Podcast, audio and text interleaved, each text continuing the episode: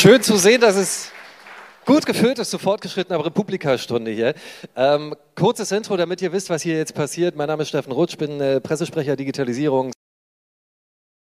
Irgendwie auch ein neues Feld für uns hier zu stehen, aber wir freuen uns echt auf die neue Session hier, die wir äh, bei der Republika jetzt hier auf die Bühne bringen. Ähm, VR, alle reden über VR, äh, meist aber dann doch irgendwie zu Produkteinblicken und Marketing und Verkaufszwecken. Wir wollen mal zeigen, was in Virtual Reality alles für Potenziale stecken, wenn wir darüber reden, Mitarbeiter in großen Unternehmen auszubilden und zu qualifizieren. Vielleicht kurz zur Einordnung. Die Deutsche Bahn, Riesenunternehmen, kennt ja jeder. Wir haben allein in Deutschland 200.000 Mitarbeiter. Durchschnittsalter liegt bei Mitte 40 ungefähr. Das heißt, ihr könnt euch ungefähr vorstellen, was wir für ein Potenzial oder für einen Personalbedarf in den nächsten Jahren haben. Wir stellen so 7.000 bis 8.000 neue Mitarbeiter jedes Jahr ein. Die wollen alle geschult werden. Hinzu kommt, dass neue Züge und Bahnanlagen eben in immer kürzeren Zyklen immer schneller mit neuen Technologien versehen sind. Das alles will beherrscht werden. Kurz gesagt, Riesenpotenzial in VR, um eben Mitarbeiter zu schulen und zu qualifizieren. Wir haben hier meine Kollegen Martin und Usman, die kommen von der DB, haben eine Anwendung entwickelt. Die nehmen euch jetzt mal mit auf eine ähm, Reise in den neuen ICE 4. Ähm, das ist unser neues Flaggschiff im Fernverkehr.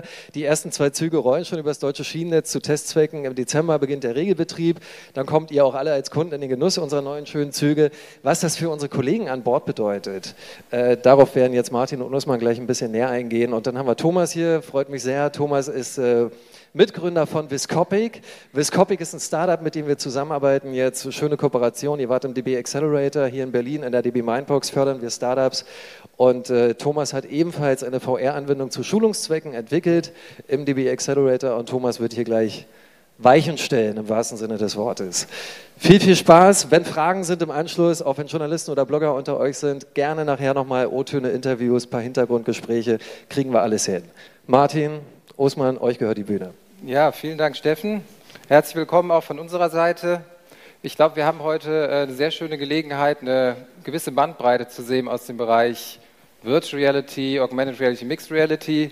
Und wie gesagt, wir wollen das Ganze eigentlich nicht nur äh, passiv zeigen. Wir haben auch gedacht, wir wollen kein Video zeigen. Wir werden euch live was vorführen und sind natürlich aber auch ganz besonders da interessiert, mit euch mal in Austausch zu kommen. Ist noch eine neue Technologie und äh, das Feedback von Nutzern ähm, ist immer eine ganz wichtige Sache, gerade in so einem Konzern wie der Bahn, wo man eigentlich einen kompletten Querschnitt durch die Gesellschaft an Mitarbeitern hat. Ähm, das heißt, gerne auch die Einladung im Anschluss hier in Diskussion zu gehen und das Ganze auch auszuprobieren. Vielleicht mal ähm, zum Einstieg eine kleine Abgrenzung. Der Begriff oder die Begriffe, die hier immer so rumschwirren, die sind teilweise noch nicht ganz trennscharf. Ähm, daher meine Erklärung, wie wir es jetzt heute verwenden.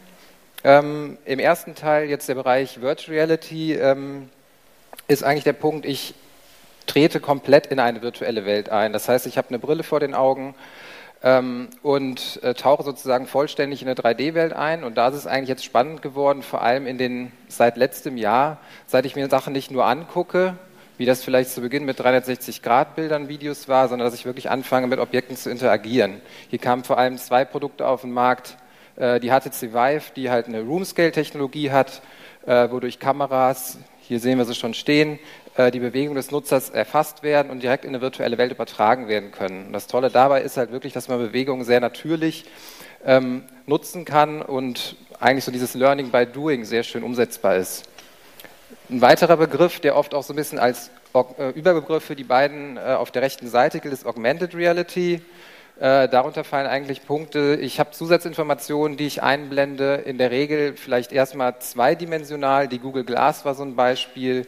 Man könnte aber auch dazu äh, zählen Punkte wie irgendwie ein Head-Up-Display in, in, einem Auto oder aber äh, Sachen wie jetzt hier Pokémon Go, wo ich irgendwelche auf eine äh, ja, Sicht, die durch eine Kamera erfasst wird oder durch ein Glas, wo ich durchgucke, zusätzlich Informationen eingeblendet habe. Und ein Begriff, der vor allem durch Microsoft geprägt wurde, ist die Mixed Reality. Ähm, das ist der Punkt, wo ich das Ganze kombiniere, wo ich einerseits dreidimensionale Objekte habe, also im Prinzip Hologramme, die ich ähm, in, einen, in den realen Raum rein äh, platziere und dann mit diesen interagieren kann. Auch hier gibt es für alle diese Bereiche sehr interessante Fälle. Generell kann man sagen, die Technologie ist auch nicht komplett neu. Gerade, wir hatten vorhin äh, vor uns war der Bereich Science Fiction dran. Äh, die Vision gibt es schon sehr lange. Also 1957 gab es schon diesen Sensorama, ähm, so ein Gerät, wo ich äh, sogar schon Gerüche und äh, einen Blick habe, wo ich irgendwie in eine fremde Welt eintauchen wollte. Dann äh, aus dem Film Matrix äh, kennt jeder, das heißt, äh, da auch teilweise etwas, äh, ja, vielleicht Punkte, wo man erstmal in, ins Stocken gerät, ob das so wünschenswert ist, aber auch wie bei Star Trek sehr, sehr günstige oder sehr erfreuliche oder nützliche Anwendungsbereiche. Ja, warum kommen wir jetzt dazu. Wie gesagt, letztes Jahr hat sich eigentlich geändert. Zum ersten Mal ist jetzt der Schritt eigentlich gekommen, die Technik ist soweit. Seit letztem Jahr ist, kann man eigentlich sagen, zu vertretbaren Preisen ähm, sind die Produkte eigentlich äh, verfügbar. Ich kann mittlerweile in den Mediamarkt Saturn gehen und für den Businessbereich äh, sind die Preise eigentlich verhältnismäßig günstig mittlerweile. Ähm, warum nutzen wir das Ganze für die Bahn? Bei der Bahn haben wir verschiedene Herausforderungen, wie viele wissen. Äh, ein Punkt ist vor allem, wir haben sehr viele sehr teure Investitionsgüter. Gerade bei den ganzen digitalen Firmen äh, ist die Bahn eigentlich noch so, sie besitzt unheimlich viele teure Assets, irgendwelche ähm, wirklich Züge, mega viel Instra Infrastruktur, alles Dinge, die sehr teuer sind. Und ähm, ich weiß nicht, wer eine Vorstellung hat, was so ein ICE kostet.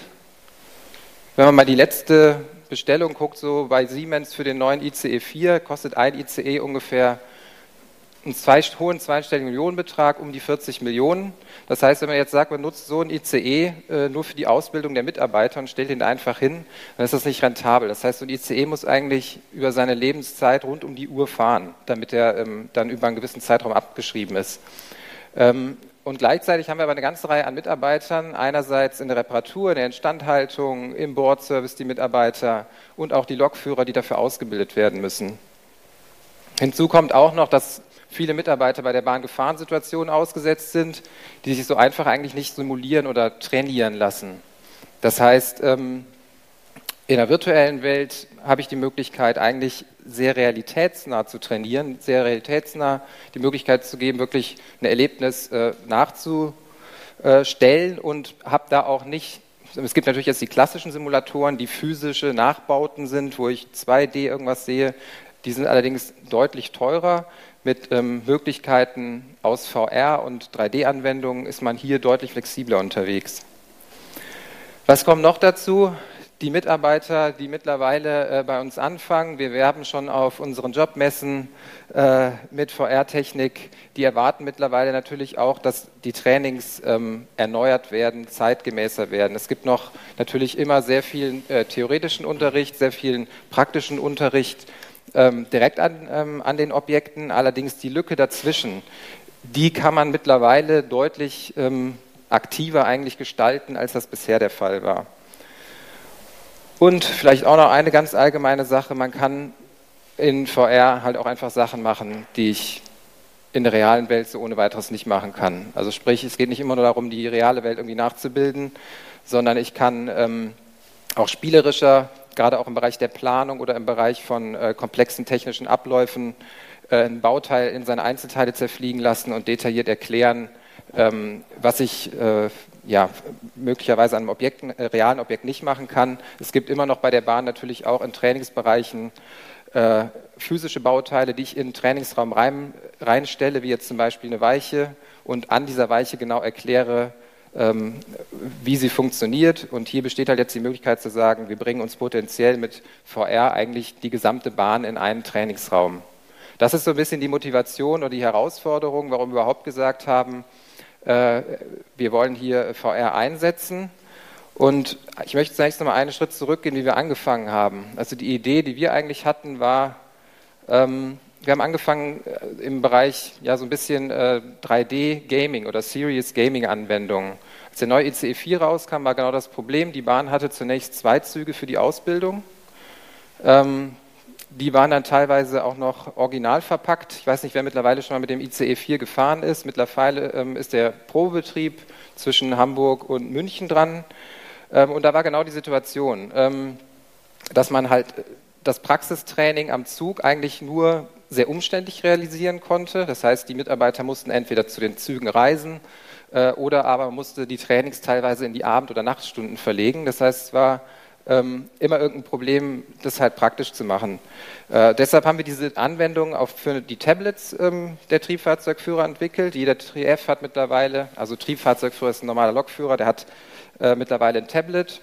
Ähm, was noch einen weiteren Reiz hatte, mit dem Tablet habe ich auch noch die Möglichkeit, äh, dass ein, jemand das halt immer nutzen kann. Die dürfen die auch privat benutzen und gerade Triebfahrzeugführer haben auch sehr oft äh, Pausenzeiten. Das heißt, wenn jetzt jemand eine Reise von oder eine Fahrt von München nach ähm, Frankfurt unternimmt und da dann beispielsweise eine Pausenzeit hat, dann kann er die auch nutzen, um weiterhin dafür zu trainieren.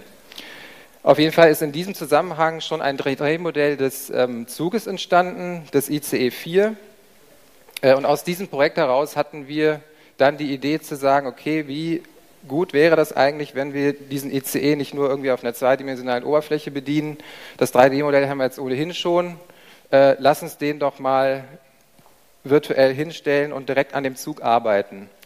Und es waren am Anfang zunächst äh, so verschiedene Fehlerfälle oder Störungsfälle, die ein TF lernen muss für den neuen Zug, die halt sehr zugspezifisch sind. Und da sind wir hingegangen, haben gesagt, okay, wir machen jetzt einfach mal einen Prototypen, einen Showcase und gucken mal, wie sich das anfühlt. Ähm, das Ganze haben wir dann als Idee gepitcht. Mittlerweile gibt es bei der Bahn auch für Mitarbeiter die Möglichkeit, innerhalb des Konzerns eigene Ideen voranzubringen, ähm, die sich dann innerhalb von ja, mehreren Monaten ähm, eigentlich erstmal bewähren müssen. Und man guckt, äh, dass man mit in sehr enger Zusammenarbeit mit den Nutzern und auch mit äh, verschiedenen potenziellen Kunden, wenn man so will, innerhalb des Konzerns äh, prüft, ob das Ganze eine gute Idee ist oder halt wirklich einfach nur eine nette Spielerei war. Und mittlerweile sind wir an dem Schritt, dass man gesagt hat, okay, wir haben eigentlich validiert, die, die Herausforderung gibt es wirklich und wir können hier eine Lösung bieten. Und genau diese Lösung möchten wir uns jetzt mal angucken. Geben euch jetzt mal einen Überblick zu Eve und zwar genau zu unserem allerersten Showcase und dann werde ich euch mal sagen, welche Fehler wir da direkt gemacht haben, als wir losgelegt haben.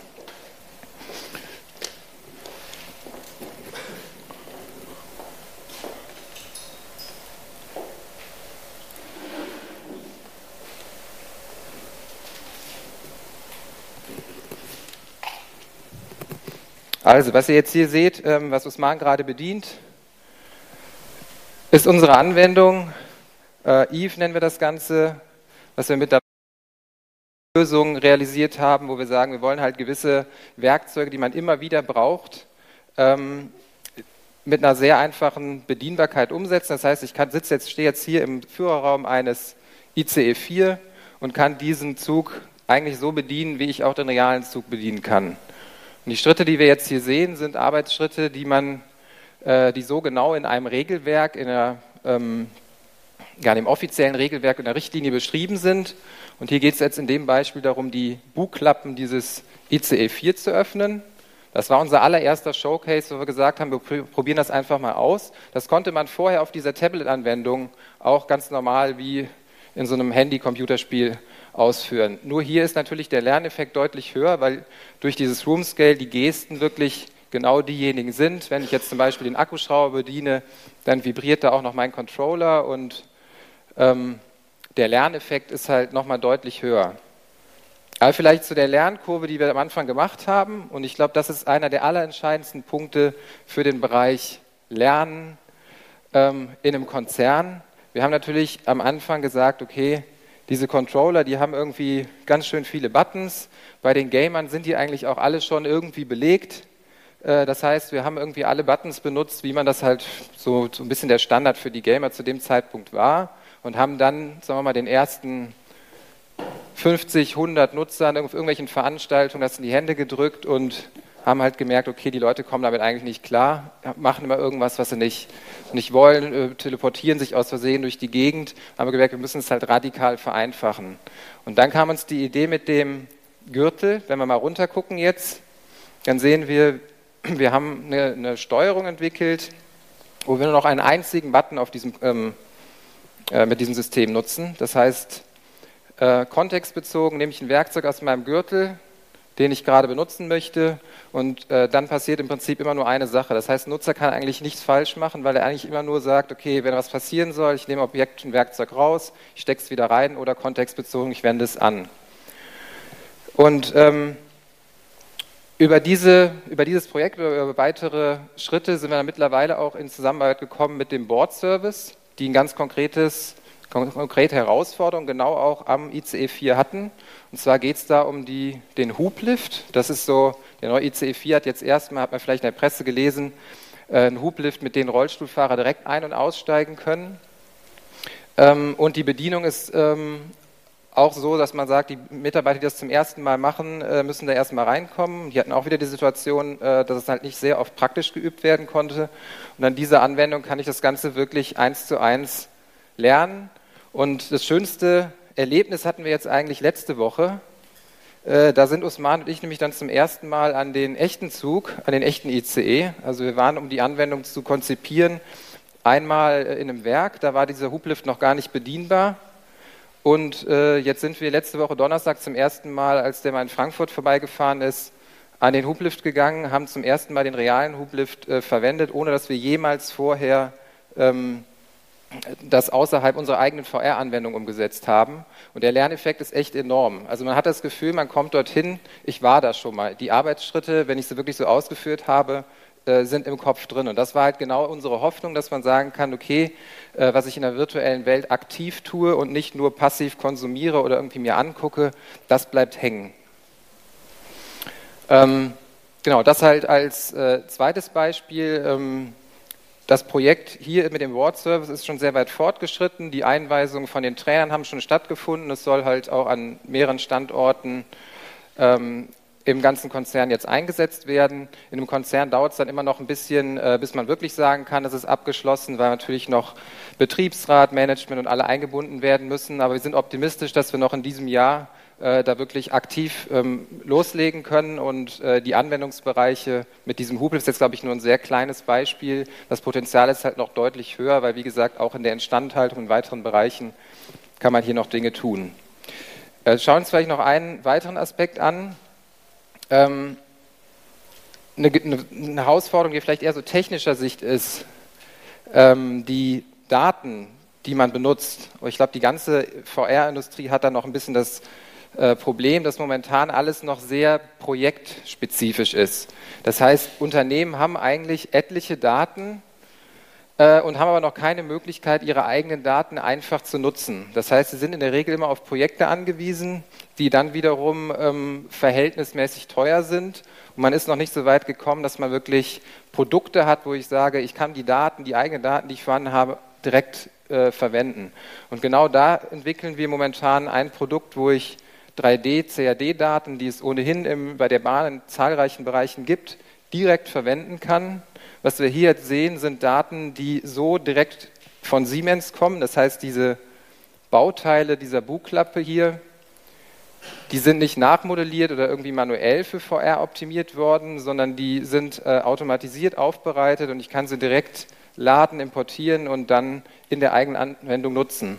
Und hier sehen wir halt auch ein riesiges Potenzial noch für Trainer, dass ich sagen kann, äh, ich habe die Planungsdaten so, wir haben eine Softwarelösung, ich lade die eigenen Daten und äh, kann damit interagieren, kann technisch komplexe Sachen, wenn ich jetzt noch nie ein ICE zum Beispiel repariert habe, der Instandhaltung, ähm, erklären, eigentlich so anschaulich wie noch nie.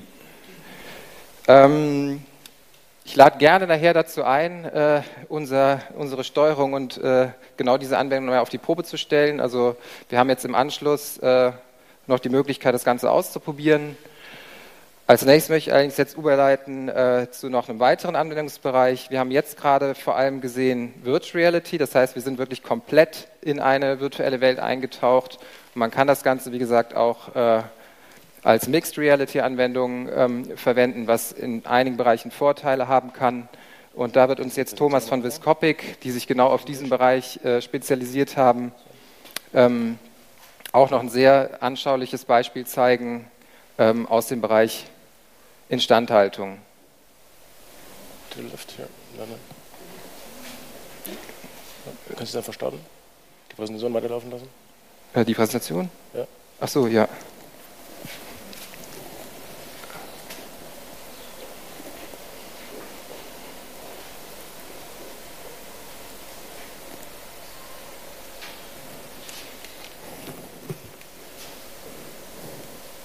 Und kannst du noch Vollscreen? Oh, sorry.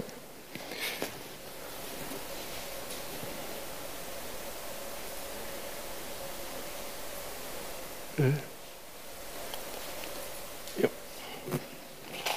Also auch von meiner Seite ein herzliches Willkommen. Mein Name ist Thomas Knaunold, ich bin einer der Gründer von Viscopic.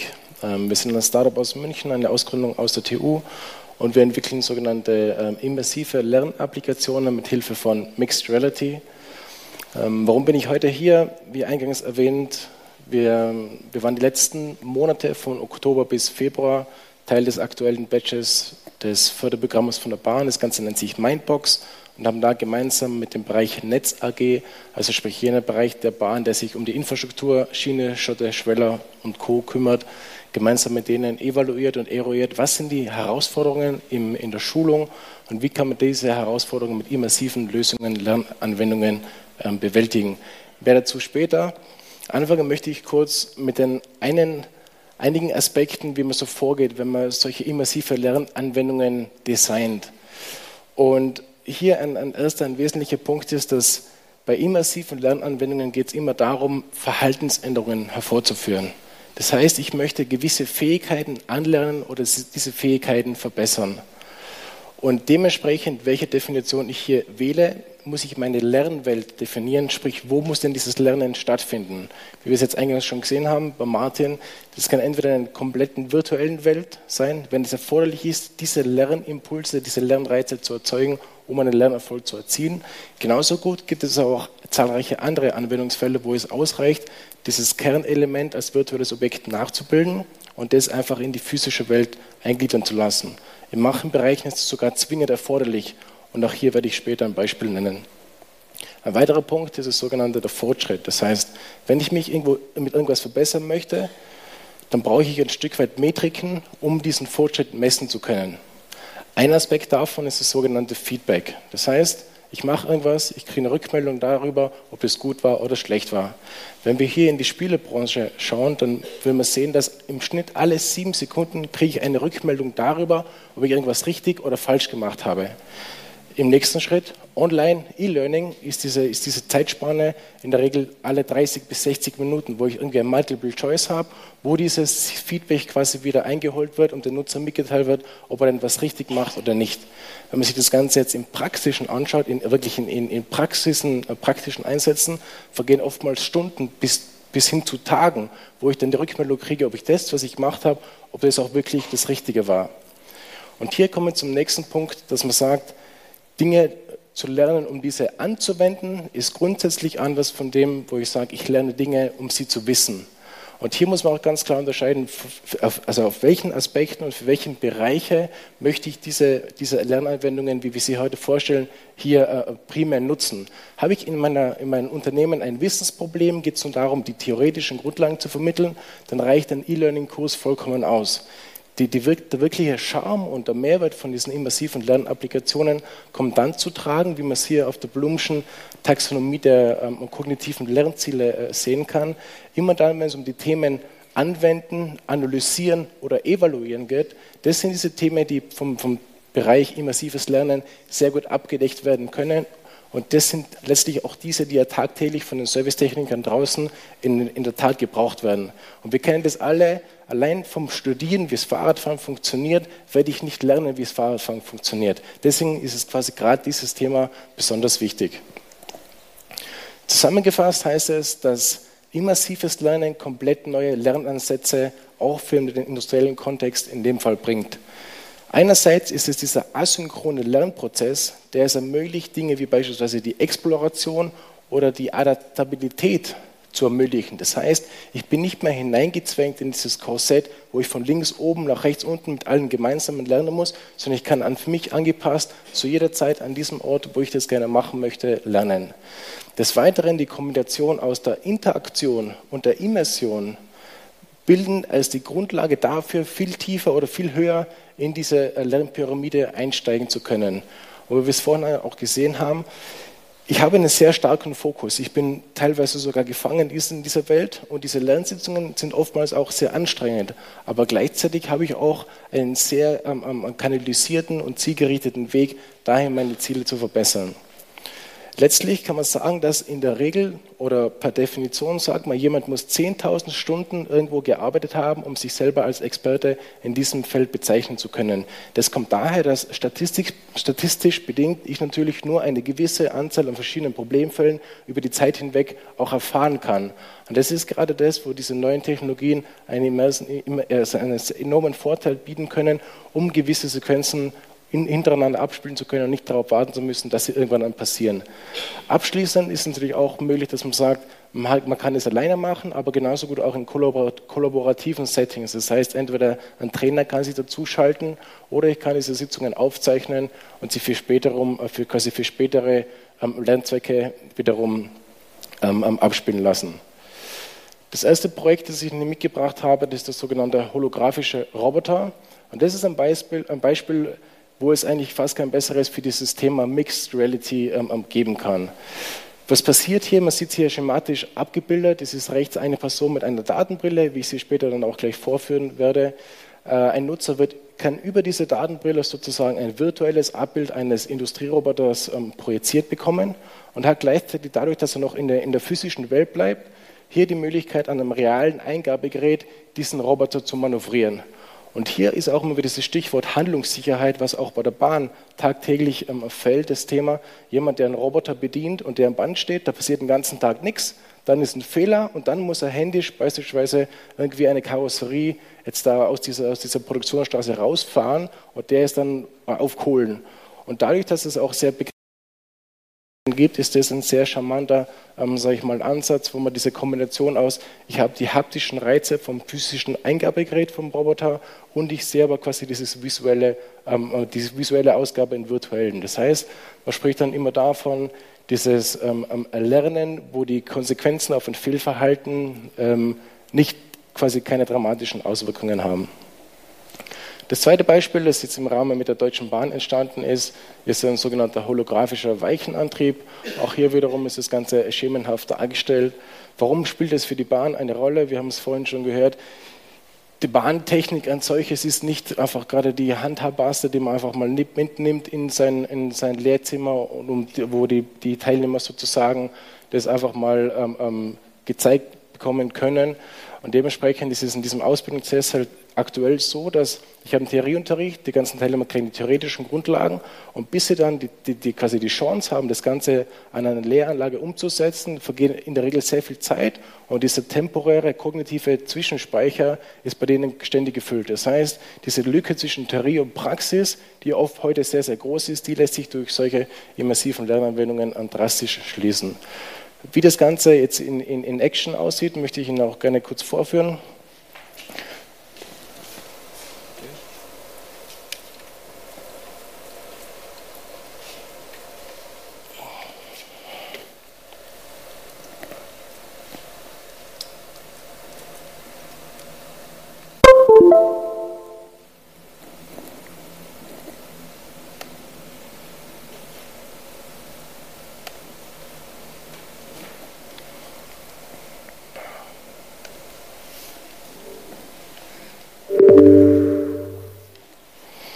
Also auch hier, was Sie jetzt sehen, ist quasi der Livestream direkt durch die Datenbrille. Das Kabel hängt dran, um einen Stream zu ermöglichen, der in der Regel dann stabiler funktionieren sollte als übers WLAN. Und stopp nochmal.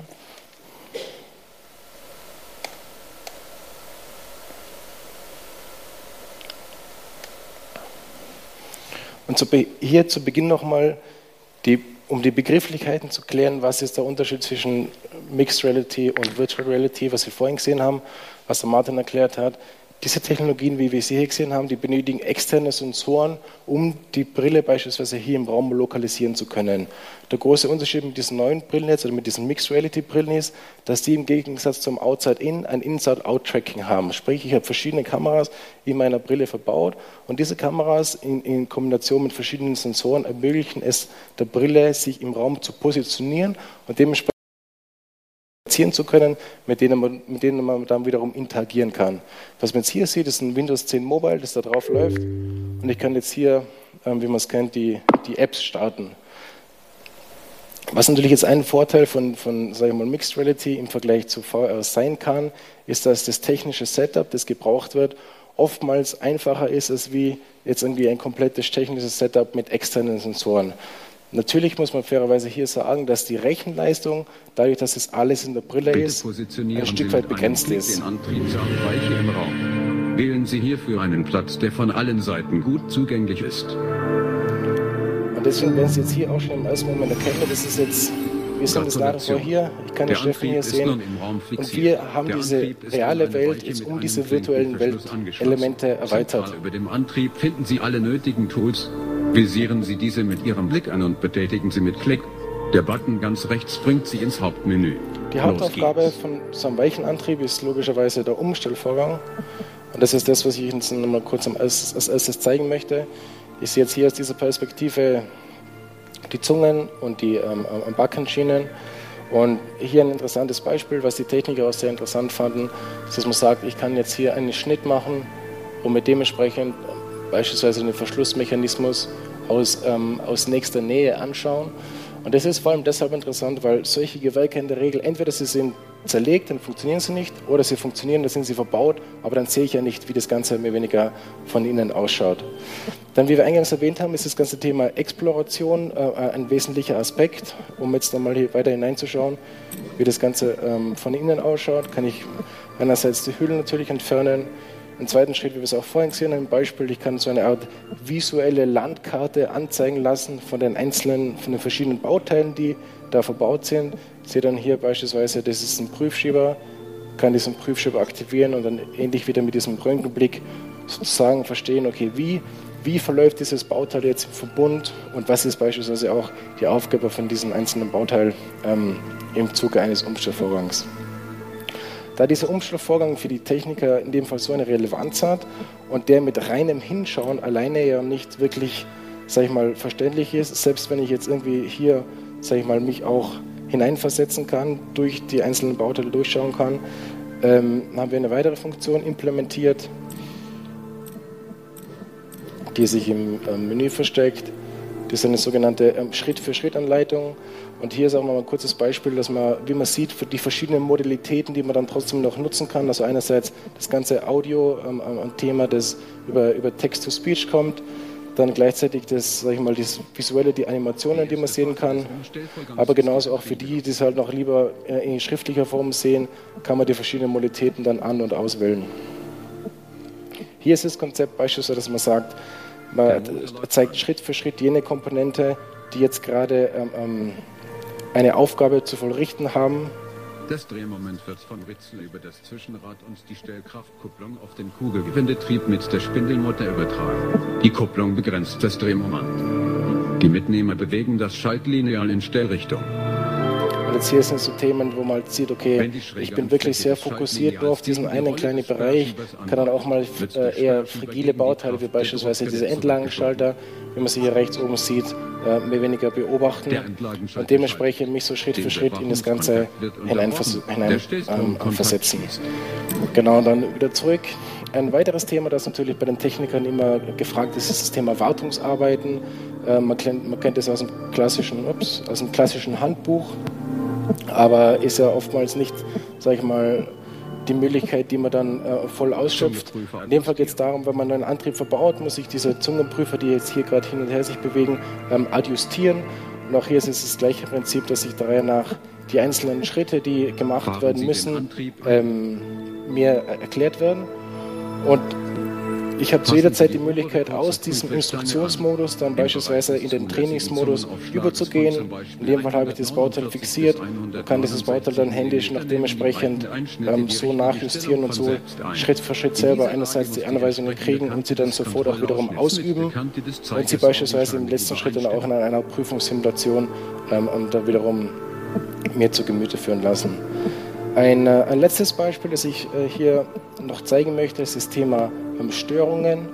Ist ja auch natürlich immer, man kennt das alle, bei der Bahn gibt es eine, eine Störung, dass mal irgendwo eine Weiche nicht funktioniert. Und auch das ist natürlich für, für den Bahntechniker immer eine enorme Stresssituation, weil ähm, er, steht, er kommt vor Ort, es ist ein Problem, der Zug steht, der Fahrdienstleister ruft an. Das heißt, es ist eine enorme Stresssituation, denen der ausgesetzt ist. Und auch hier geht es ein Stück weit darum, wie kann ich solche Störungen simulieren und dementsprechend vielleicht auch die psychischen ähm, ähm, Faktoren mit berücksichtigen. Hier ein, ein, Beispiel, um das Ganze zu veranschaulichen.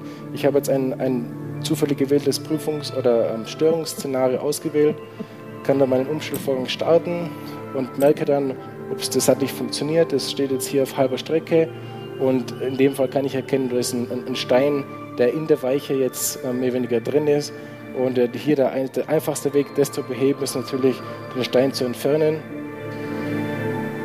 Wie sonst würde man das machen und äh, dementsprechend dann auch sozusagen ähm, ähm, der Weiche wieder freien Weg zu geben. Genau. Ja, ich Ihr guckt jetzt anders auf Schienen und Weichen und so weiter. Ähm, ja, vielen, vielen Dank. So zwei, drei Fragen würde ich ganz gerne noch an alle drei.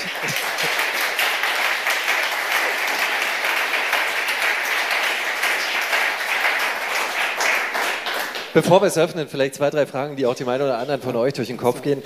Ähm, Martin, ganz kurz, jetzt mal Hand aufs Herz, wenn ihr das ähm, Managern, Mitarbeitern irgendwie vorstellt, was sind so die ersten Reaktionen? Sagen sie, geh mir weg mit dem Mist, was hat das mit uns zu tun oder sind sie sehr aufgeschlossen? Wie sind denn so die Reaktionen eurer ersten Erfahrungen? Also bei so einem Konzern wie der Bahn, glaube ich, kann man sagen, man hat die ganze Bandbreite und man hat generell ähm, den Punkt, glaube ich, die Leute müssen die Technologie erst auch mal erleben können. Das heißt, die meisten ähm, sagen wir mal, älteren Mitarbeiter vielleicht haben auch noch nie irgendwie Kontakt gehabt. Einige kennen es mittlerweile ähm, generell VR-Erlebnis vielleicht aus einem Holiday Park oder die Kinder haben eine PlayStation VR zu Hause. Das heißt, man merkt generell, ähm, das wächst nach. Das heißt, wir haben auch die ganze Bandbreite von äh, lass mich erstmal damit in Ruhe von, ah cool, endlich haben wir mal äh, die Möglichkeit, irgendwie was Neues anzugehen. Die Erfahrung ist, wenn man die Leute es ausprobieren lässt und wirklich ähm, die Möglichkeiten eröffnet, die man vorher wirklich nicht hatte, erleben wir wirklich überwiegend aufgeschlossene Mitarbeiter. Also ich sehe hier auf jeden Fall eine Riesenchance. Thomas, wie seid ihr auf VR gekommen? Wann hast du so deine erste Virtual Reality Brille auf der Nase gehabt und war das damals schon der Moment, wo du gedacht hast, okay, das ist eine Lösung? Äh, Mitarbeiter zu schulen oder überhaupt Menschen zu qualifizieren? Also für uns war es, wir haben mit dem ganzen Thema angefangen 2014. Das war im Rahmen der Uni, es war ein Businessplan-Seminar, wo die ganze Idee entstanden ist. Und damals ging es noch grob darum, lass doch irgendwie AR in die Industrie bringen. Und haben auch ziemlich früh dann die ersten Projekte gemacht, beispielsweise mit SEW Eurodrive, haben auf der Hannover Messe ausgestellt, haben so die ersten virtuellen Bedienungsanleitungen umgesetzt und was, halt, was, sich in den letzten Jahren also drastisch geändert hat, ist einerseits natürlich die verfügbare Hardware, aber genauso auch, sage ich mal, die, die, wie aufwendig es ist, so, so, solche Inhalte zu erstellen. Und wo das halt vor, vor drei Jahren noch sehr, sehr low-level war bei uns, ist halt mittlerweile, sage ich mal, eine Sache von Tagen oder Wochen. Und auch das Beispiel, das wir jetzt hier heute gesehen haben mit der Weichheit, das ist innerhalb von ähm, drei Wochen entstanden. Wir haben dann den physischen Antrieb gekriegt, wir haben das alles selber nachgezeichnet, bis dahin, wo wir den Nutzertests gemacht haben. Und ich glaube, das zeigt schon deutlich, dass diese Technologie mittlerweile so weit ist und auch der Aufwand, die Dinge zu erstellen, so überschaubar, dass es da von dieser Seite keine Auswirkungen mehr gibt, warum man es nicht machen sollte. Ja, das Zeitalter der digitalen, der virtuellen Schulung hat begonnen. Ich würde jetzt einfach an den Kollegen hier von der Republika noch ähm, übergeben und die Möglichkeit eröffnen, hier fragenlos zu werden vom Publikum. Wenn das im Plan ist. Erstmal vielen, vielen Dank. Wir freuen uns, dass ihr hier seid. Ja.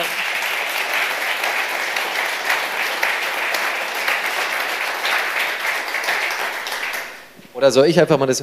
Hat jemand eine Frage an die drei? Ja, vielen Dank. Ähm ja, äh, also ich habe verstanden, wofür das äh, sehr gut funktioniert. Das leuchtet mhm. mir auch komplett ein. Bewegungsabläufe einüben und sowas alles. Äh, mich würde aber auch interessieren, habt ihr eine Erfahrung gemacht, wofür es nicht gut funktioniert? Muss ich mal überlegen. Also äh, mit Sicherheit, äh, klar, ich glaube, es gibt ähm, Bereiche, wo man sagt, äh, da lohnt es sich und es gibt Bereiche, da lohnt es sich nicht. Ähm, wenn ich jetzt so ein Reparaturszenario habe wie äh, an einem ICE oder irgendeinem einem teuren Objekt, ähm, wo ich sage, ich spare hier Reisekosten, also jetzt aus Unternehmenssicht allein ökonomisch ein, Reisekosten der Mitarbeiter oder ich verbessere wirklich ähm, die Qualität des Trainings, da lohnt sich das. Ähm, es lohnt sich nicht in Bereichen, wo man sagt, man macht sowas jetzt on top. Man muss eigentlich Anwendungsfälle finden, Ähm, und das, was wir heute gesehen haben, sind halt Beispiele dafür, wo man sagt, okay, ich kann das eigentlich äh, anders in der Form äh, nicht umsetzen. Da macht es Sinn. Aber jetzt nur zu sagen, äh, ja, komm, jetzt machen wir da auch nochmal eine VR- oder irgendeine Mixed Reality-Anwendung draus äh, und ähm, weil es halt geht, dann dafür wird niemand Geld in die Hand nehmen. Also klar, es geht bei der Bahn natürlich auch immer darum, entweder die Qualität zu verbessern äh, oder natürlich um Kosten zu sparen. Und ähm, ja, das ist, glaube ich. Vielleicht auch von meiner Seite, wir haben auch einige Gespräche mit Kunden gehabt und es ist schon, also man lässt sich oftmals erstmal blenden im ersten Schritt von wegen, oh, das ist, das ist quasi der, der Hammer für alles. Dem, so ist es nicht. Und natürlich kann man auch mit diesem Thema nicht alles abdecken. Und wenn meine, meine Tätigkeit hauptsächlich darin besteht, irgendwie ein haptisches Gefühl dafür zu kriegen, wie fest ich jetzt diesen Schrauben drehen kann, dann kann ich das dementsprechend so nicht nachbilden. Aber was, wo man auch aufpassen muss, ist, dass man aus diesem klassischen ähm, ähm, Bildungsprozess heraus nicht versucht, das eins zu eins so quasi auf dieses Virtuelle jetzt umzulegen. Also nur weil ich sage, früher hat er erst eine Theorie, dann hat er das gemacht und dann hat er das gemacht, dass es jetzt genauso gleich machen muss. Also auf das Beispiel mit irgendeinem Schraubenschlüssel zurückzukommen, wenn ich jetzt in der Lage bin, die Funktionsabläufe schon im Virtuellen zu üben und in der, in der, in der quasi in der reinen Praxis dann mehr oder weniger nur noch diese, diese Komponente der Haptik hinzuzufügen und das macht, ist quasi in einem ausgewogenen Verhältnis, dann ist das absolut legitim. Aber trotzdem sollte man sich dann nicht, davon nicht verleiten lassen, alles ins gleiche Schema reinzupressen. So, ich reiche mal weiter. Ja, okay. Ja, also ähm, der Einsatz war ja jetzt hier vor allem fürs Training, also zur Qualifikation von Mitarbeitern. Äh, nun könnte man natürlich dieselben äh, ähm, Mechanismen auch anwenden, unqualifizierte Mitarbeiter qualifiziertere Tätigkeiten ausüben zu lassen, gerade wenn man Mixed Reality hat. Sprich, da steht einer, der weiß, wie man einen Schraubenschlüssel hält, vor der Weiche und äh, das Tutorial sagt ihm jetzt, was er zu tun hat. Äh, genau. Also, ist das geplant, äh, das dahin einzusetzen? Oder genau, also kann ich gerne ein, zwei Sätze dazu sagen. Ähm, einerseits sehen wir den Schulungsbereich jetzt als idealen Einstiegspunkt, um den Match zwischen dem, was die Technologie jetzt quasi zur Verfügung stellt und das, was in diesem Bereich gebraucht wird, miteinander zu kombinieren. Das Gute ist, dass wenn ich jetzt anfange, diese, diese Inhalte für den Schulungsbereich aufzubereiten und in ein paar Jahren, sage ich mal, die Technologie noch weiter vorgeschritten ist, dann habe ich diese ganzen Inhalte schon bereit. Und der Punkt ist, dass gerade in diesem Thema Mixed Reality haben wir auch schon die ersten Überlegungen, wo ich sage, ich habe jetzt irgendwie ich bin am Arbeitsplatz, ich habe jetzt meinen Antrieb, den ich jetzt neu restaurieren muss. Ich habe daneben dann mein virtuelles Objekt und ich habe dann keine zwei, quasi PDF-Anleitung mehr, die mir die einzelnen Schritte erklärt, sondern ich kann es dann wirklich mit diesem visuellen mehr oder weniger miteinander kombinieren. Also diese, diese, es geht auf jeden Fall in diese Richtung. Der Punkt ist nur, die Technologie muss so weit sein, dass ich das jemand auch acht Stunden am Tag aufsetzen möchte und so weit ist es heutzutage noch nicht. Das System erkennt ja die Position und die Bewegung des Mitarbeiters. Geht das auch mit mehreren für Tätigkeiten, die von einem Team durchgeführt werden müssen? Äh, den zweiten Teil habe ich nicht verstanden, Entschuldigung. Geht das auch mit mehreren Mitarbeitern äh, für Tätigkeiten, die von einem ganzen Team durchgeführt werden müssen? Dass man sich zum Beispiel im virtuellen Raum trifft oder an einem virtuellen Ort. Ja, genau. Also ich weiß nicht, wer zufällig vor zwei Wochen die äh, Demo von Facebook auf der F8 gesehen hat. Das ist, glaube ich, ein Punkt, der gerade kommt, dass man halt sagt, man kann sich äh, in einer virtuellen Welt treffen, sieht einen Avatar des anderen und arbeitet oder bespricht halt Dinge. Und da wird das Ganze natürlich auch nochmal spannender, dass ich äh, nochmal sagen kann, okay, äh, ich treffe mich zu irgendeinem beliebigen Thema in einer virtuellen Lernwelt und der eine ist äh, in äh, Hamburg und der andere in München beispielsweise.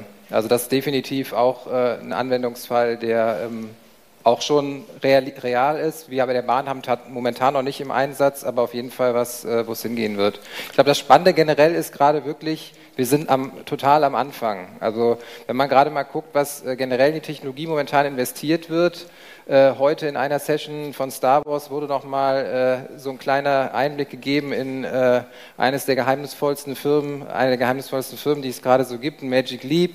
Äh, da hat jemand von Lucasfilm einen Einblick gegeben. Das ist auch eine Firma, die an einem ähnlichen Thema arbeitet wie jetzt äh, hier die HoloLens. Äh,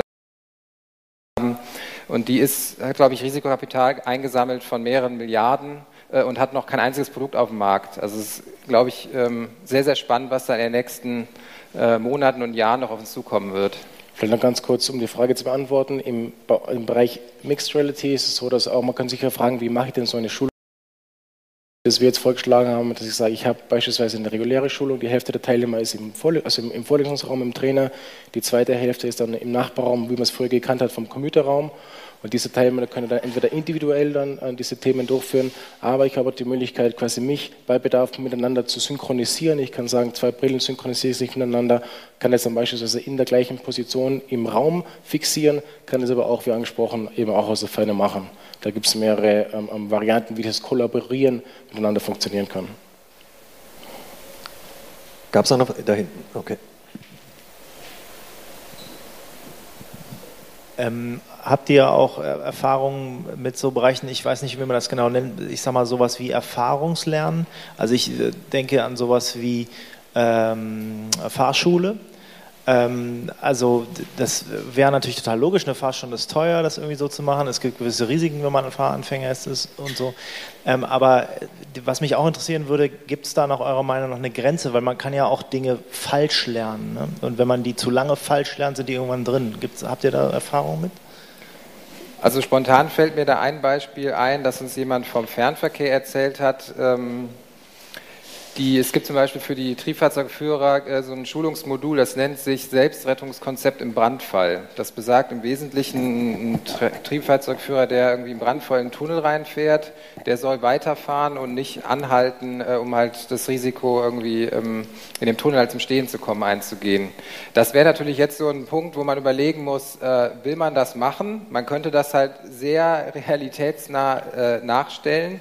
Dann kommt man aber wahrscheinlich an den Punkt, dass man sagt, vielleicht ist das doch ein bisschen zu, äh, sagen wir mal, emotional belastend oder psychisch belastend, dass man sagen muss, okay, vielleicht macht es doch eher Sinn, äh, ist, glaube ich, fast eine philosophische Frage, ob man sagt, man will es so realitätsnah trainieren. Man könnte es auf jeden Fall machen. Vielleicht noch auch aus wissenschaftlicher Sicht, es gibt Studien genau in diesem Bereich, die sich mit der Frage beschäftigen, kann ich dann am virtuellen Content genauso meine Lernerfahrungen machen wie am physischen also das kann man mit einem Ja beantworten für diese Reize, die äh, erzeugt werden können. Also nochmal auf das Thema Haptik zurückzukommen. Ich kann natürlich in diesem virtuellen sehr schwer diese haptischen Lernreize erzeugen, aber Bewegungsabläufe und ähnliches werden vom äh, quasi erzeugen die gleichen äh, Reize und Lernimpulse wie im realen. Okay, jetzt da hinten noch eine letzte Frage. Ja, okay. Ja, vielen Dank für den spannenden Vortrag. Ähm, da ich viel Usability-Testing mache, fällt mich vor allem die, euer Finding interessant ähm, mit dem Gürtel, wo man eine Funktion auswählt und nicht alle nur eine Taste dann braucht. Ähm, mich würde noch interessieren beim ähm, anderen Beispiel mit der Weiche.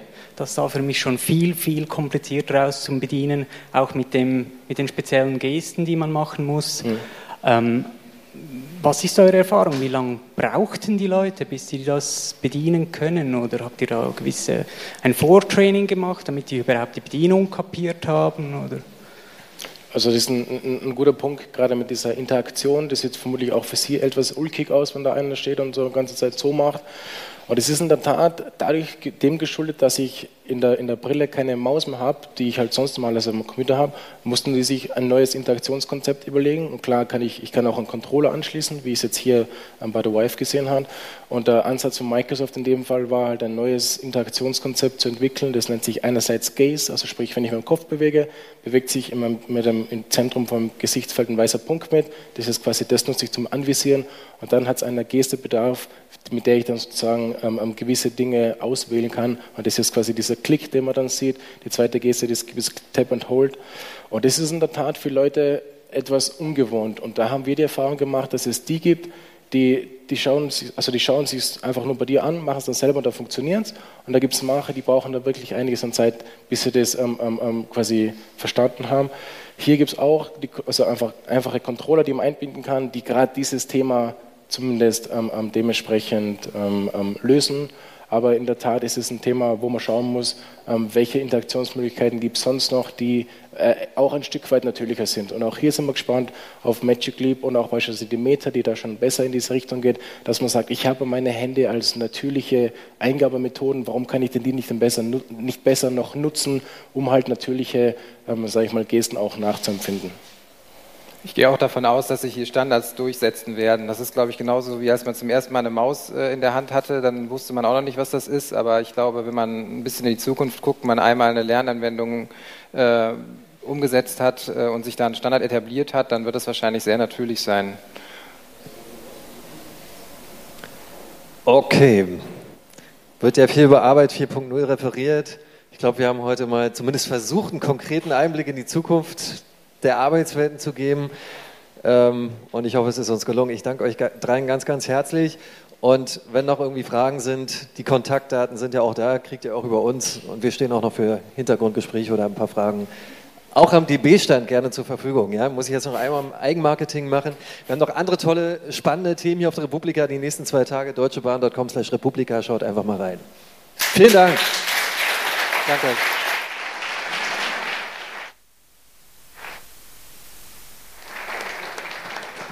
Vielen, vielen Dank.